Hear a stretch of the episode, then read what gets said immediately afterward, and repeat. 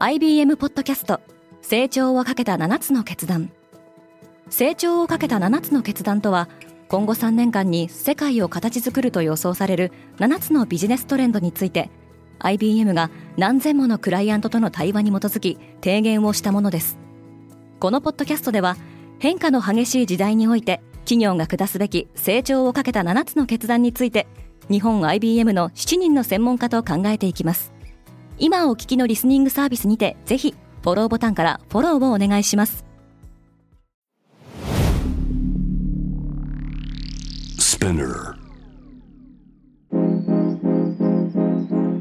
Good morning, ケリーアンです。5月9日火曜日世界で今起きていること。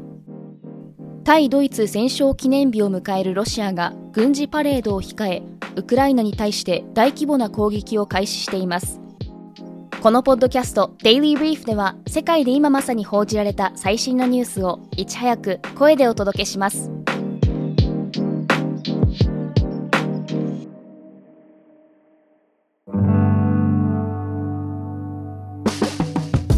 ウクライナ各地に再びドローン攻撃。ロシアは8日未明ドローン60機を使ってウクライナの首都キーウや南部の港湾都市オデッサなどに大規模な攻撃を仕掛けました。キーウでは5人が負傷したと伝えられています。ロシアでは今日9日は第二次世界大戦でナチスに勝利したことを祝う戦勝記念日で首都モスクワを中心に各地で毎年軍事パレードや戦闘機の儀礼飛行などの記念行事が行われます。ただ今年は兵員不足や兵器の消耗を隠すためにパレードを中止したり規模を縮小したりする動きが相次いでおり今回の攻撃は国民の士気を鼓舞する狙いがあるとみられています。ツイッターは休眠アカウントを削除する。ツイッターを率いるイーロン・マスクのツイートによると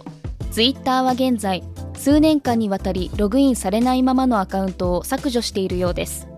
マスクは投稿の中でこれによりユーザーによってはフォロワー数が減少する可能性があるとしています。マスクは昨年末15億件のツイッターアカウントを開放するとツイート。そのプロセスの一環として非アクティブなアカウントが削除されると指摘していました。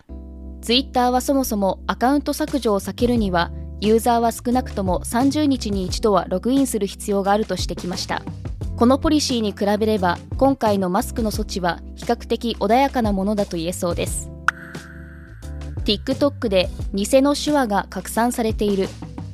動画共有アプリの TikTok では音楽に手話をつける手話ソングが流行していますが実は間違ったサインが数多く含まれているとワシントン・ポストが伝えています。手話は手の形や動かし方が少し変わるだけでも違う意味を持ったり相手に通じなくなったりするもの。全米ろう者協会は先月きちんとした資格を持たない人々が SNS で誤った手話を広め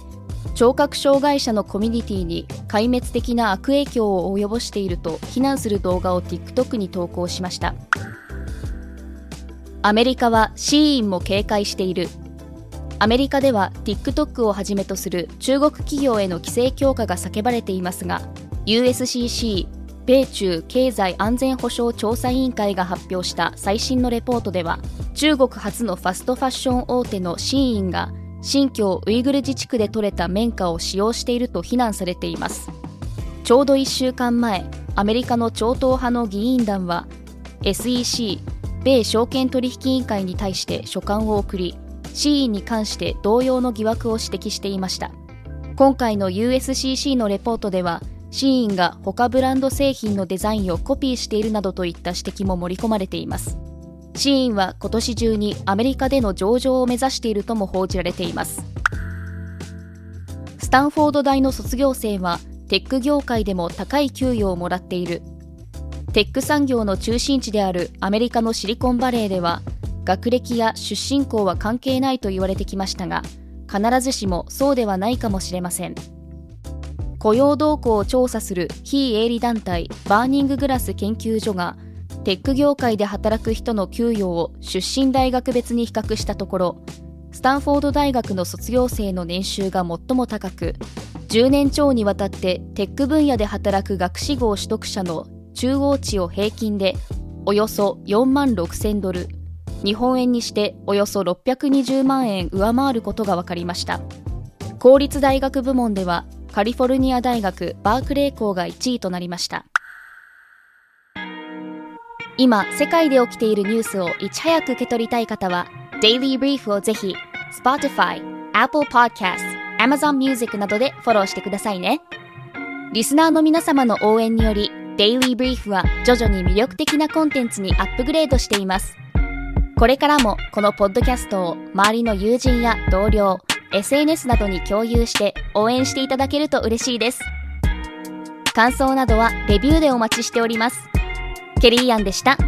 Have a nice day!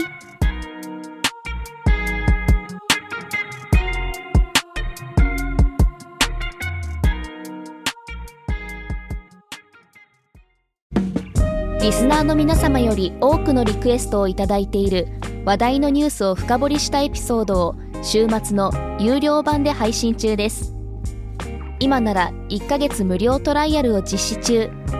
詳細は概要欄に記載しています。この機会にぜひ聞いてみてくださいね。